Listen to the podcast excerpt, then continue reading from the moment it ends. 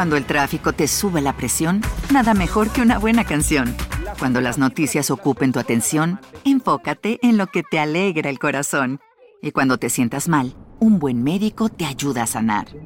Sabemos que mantener tu salud es tu prioridad, también es la nuestra en Kaiser Permanente, donde trabajamos juntos para cuidar de todo lo que tú eres.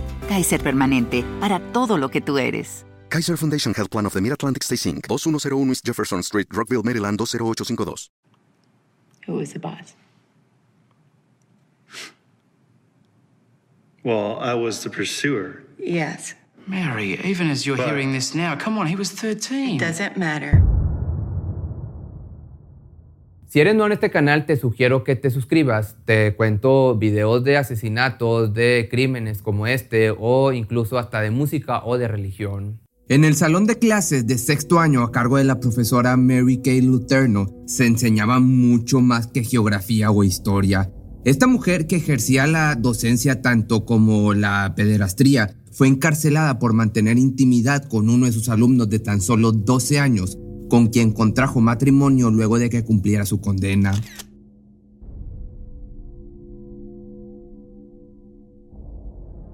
Corría el año del 96, las clases habían comenzado en la escuela pública del distrito Highline en la ciudad de Des Moines, cerca de Seattle. Aquel ciclo escolar sería inolvidable por el escándalo desatado debido a las acciones ilegales de una de sus maestras. Exactamente al interior del aula del sexto año tomaba clases un estudiante de nombre Billy Follow, con la adolescencia en puerta, experimentando cambios físicos y emocionales. Él y su grupo de amigos comenzaban a interesarse en el tema de las chicas. Poco a poco, las horas de receso que pasaban corriendo de un lado a otro se fueron convirtiendo en conversaciones sobre quién era la niña más bonita del colegio. Cada uno tenía su amor de niños, aún inocente, y por medio de los tradicionales mensajes escritos en papel que se enviaban por los chicos a través de las filas de asiento.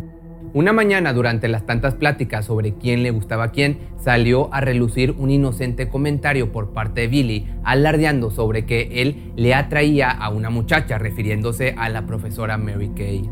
Su primo, también compañero de clase, se burló de esta afirmación, le dijo que era mentira, señalando como ni siquiera volteaba a verlo. Con su edad e inmadurez, los chicos comenzaron a discutir en modo burlesco y así fue como nació la apuesta de enamorar a la maestra.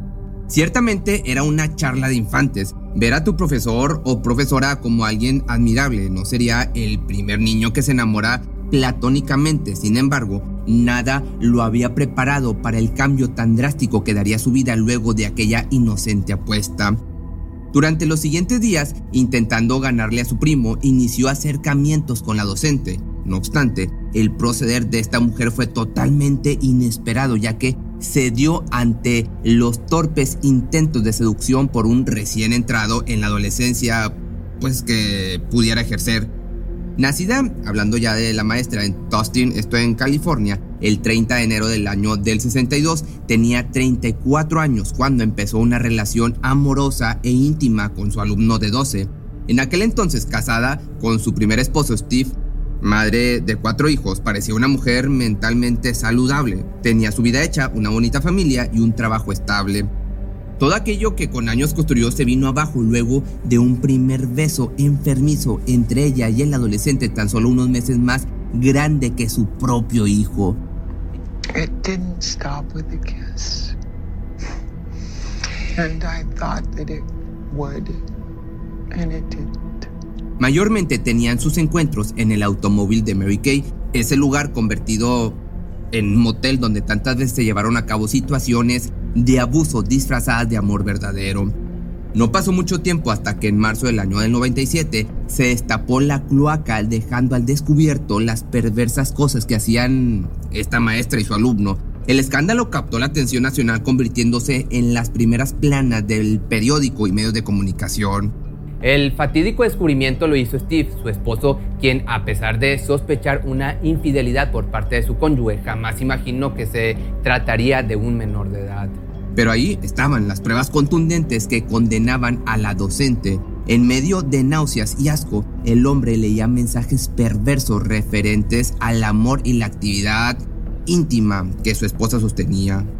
Palabras escritas por Kay, demostrando el deseo carnal y sentimientos amorosos hacia un chico que podría ser, te vuelvo a repetir, su hijo. Steve quedó estupefacto, sin saber cómo reaccionar o qué hacer, procedió a comunicarse con alguien de su familia a quien le contó todo.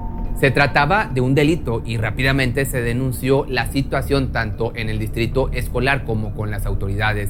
Era el fin de la vida de la docente y el comienzo de uno de los más grandes escándalos en Estados Unidos durante la década de los 90.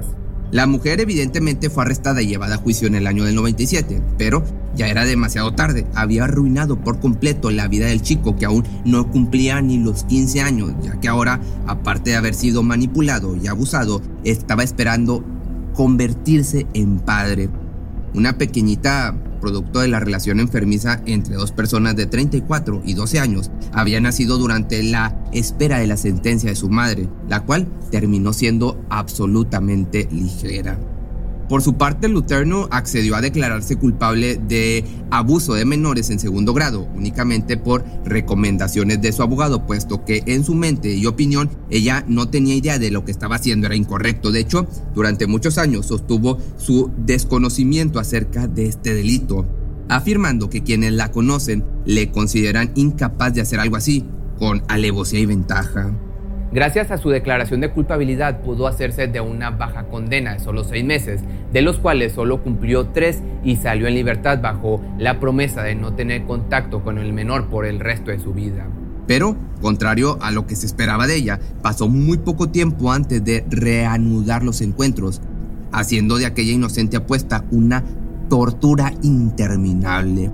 Solo el chico sabrá en qué momento las cosas se salieron de control y fue desdibujada su única intención de demostrar algo a su primo.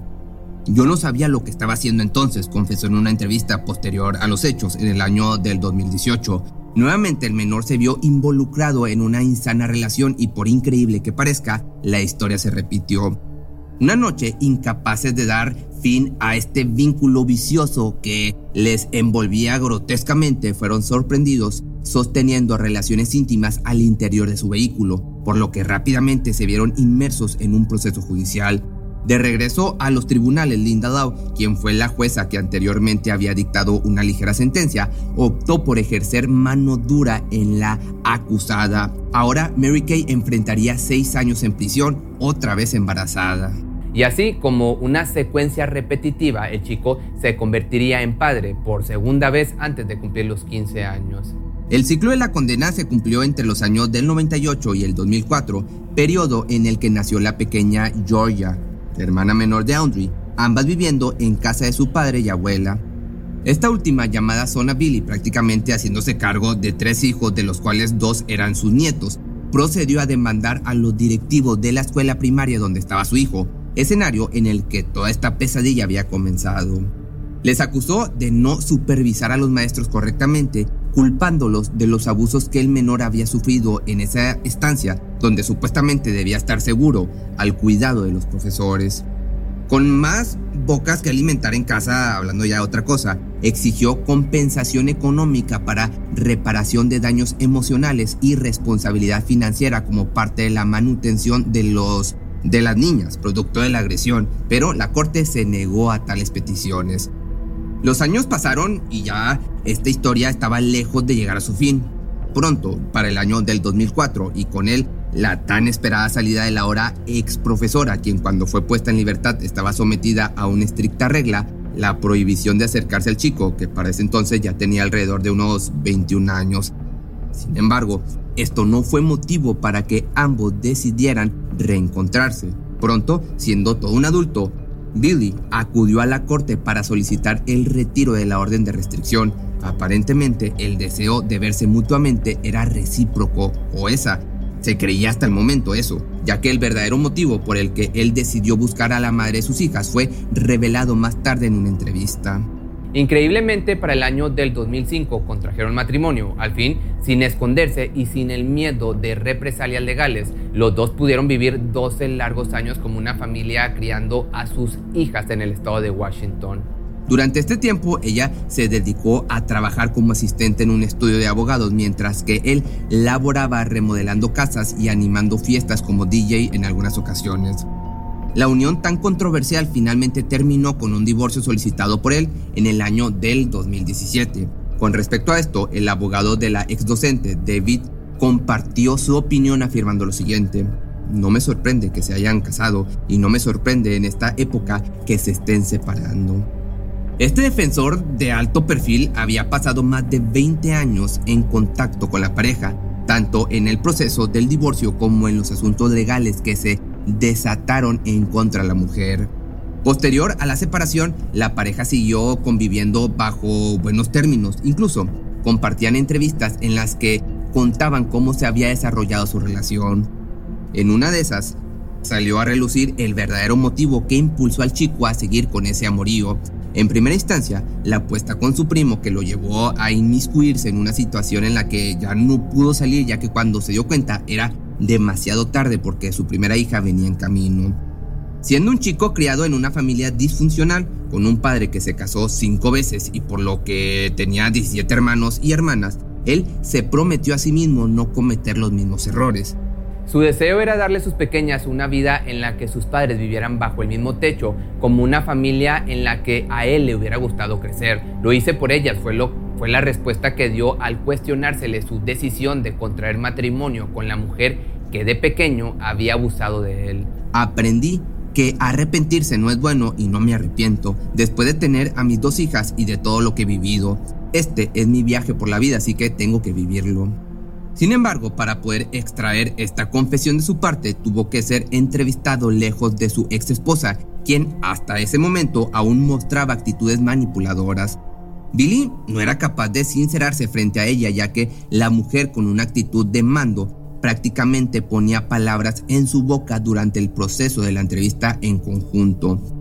¿Quién buscaba a quién? preguntaba seguido de una mirada dominante, casi desafiándolo a desmentir sus declaraciones. Hasta este punto de su vida aún no caía en cuenta la magnitud de sus actos y de cómo llevó a un chico de 12 años a cambiar radicalmente su vida, brincándose una etapa fundamental para su desarrollo. Regularmente las respuestas de la ex profesora detonaban en tintes de defensa, justificándose y buscando pretextos absurdos e incluso victimizándose. I don't know. You called me your girlfriend. I was. I did. Yeah, you did. Además sostuvo el argumento de que los niños de 13 años también son condenados como adultos e hizo referencia a que de igual manera a esa edad algunos comienzan a tener intimidad. Claramente defendiéndose a como diera lugar, evitando o dando la vuelta a su retorcido proceder. Le costó darse cuenta de su error y lo hizo hasta su lecho de muerte a los 58 años. Por otro lado, y como dato adicional a la historia, es importante comentar algunos detalles que quizá contribuyeron a que esta relación disfuncional se formara y durara tantos años. Por parte de ella, regresando al pasado al año del 73, a los 11 años y siendo hermana de 8 hijos más de sus padres, tuvo el infortunio de vivir una experiencia traumática. Una tarde quedó a cargo de uno de sus hermanos menores de 3 años de edad, Pasaba el rato disfrutando de la alberca en la casa familiar cuando por una distracción de Kay el pequeñito murió ahogado. A pesar de que fue declarado como accidente, la niña en aquel entonces se culpó de su muerte asumiendo la responsabilidad argumentando que el infante estaba a su cuidado. Existe también la posibilidad de que este hecho traumático haya hecho un clic fatal con los traumas psicológicos del chico del que presuntamente se enamoró, juntándose ambas patologías culminando en un insano amorío. Sin embargo, esta pues es solo una teoría. Finalmente, retomando el trágico final de Mary Kay, fue como si su lecho de muerte le abriera las puertas a una nueva perspectiva, ya que luego de que le detectaran cáncer terminal, repentinamente mostró un profundo arrepentimiento de sus actos. Fue en el año del 2020 cuando invadida por el remordimiento quiso, pues digamos, arrepentirse, así que procedió a escribir alrededor de 30 cartas con el fin de disculparse. Finalmente falleció, llevándose a la tumba una culpa que a sus últimos días ya no le permitía siquiera dormir. Según una de las personas que recibieron una de las 30 cartas, asegura que a pesar de que fue muy tarde, comprendió que sus acciones pecaron de inmorales e ilegales y que bajo ninguna circunstancia deben ser imitadas o repetidas. Agregando que se desconoce si el ex esposo recibió una carta, pero asegurando haber sido testigo de cómo la mujer arregló las cosas con él lo mejor que pudo, amándolo hasta el final. Por su parte, Fallout nunca ha aceptado haber sido obligado o abusado por la hora fallecida, defendiendo su relación en todo momento como una historia de amor. Aunque al desenlace de este mórbido relato culminó con un tipo extraño de final feliz, siempre resaltará el hecho de que una maestra de 34 años sostuvo un amorío con su alumno de 12, que, aquí en mi opinión, supongo que no habla mal de esta mujer porque viene siendo la madre de sus hijas. Y al final, pues lo que diga le afecta a las niñas. Si te gustó este video, no olvides seguirme en mis redes sociales y nos vemos el día de mañana en un nuevo video. Cuando el tráfico te sube la presión, nada mejor que una buena canción. Cuando las noticias ocupen tu atención, enfócate en lo que te alegra el corazón. Y cuando te sientas mal, un buen médico te ayuda a sanar. Sabemos que mantener tu salud es tu prioridad, también es la nuestra en Kaiser Permanente, donde trabajamos juntos para cuidar de todo lo que tú eres. Kaiser Permanente, para todo lo que tú eres. Kaiser Foundation Health Plan of the Mid-Atlantic Stay Inc., 2101 East Jefferson Street, Rockville, Maryland 20852. ¿Te preocupas por tu familia? Entonces, ¿por qué darles solo huevos ordinarios cuando pueden disfrutar de lo mejor? Eggland's Best, los únicos huevos con ese delicioso sabor fresco de granja, además de la mejor nutrición, como 6 veces más vitamina D, 10 veces más vitamina E y 25% menos de grasa saturada que los huevos regulares, además de muchos otros nutrientes importantes. Así que, dales los mejores huevos. Eggland's Best. Mejor sabor, mejor nutrición, mejores huevos.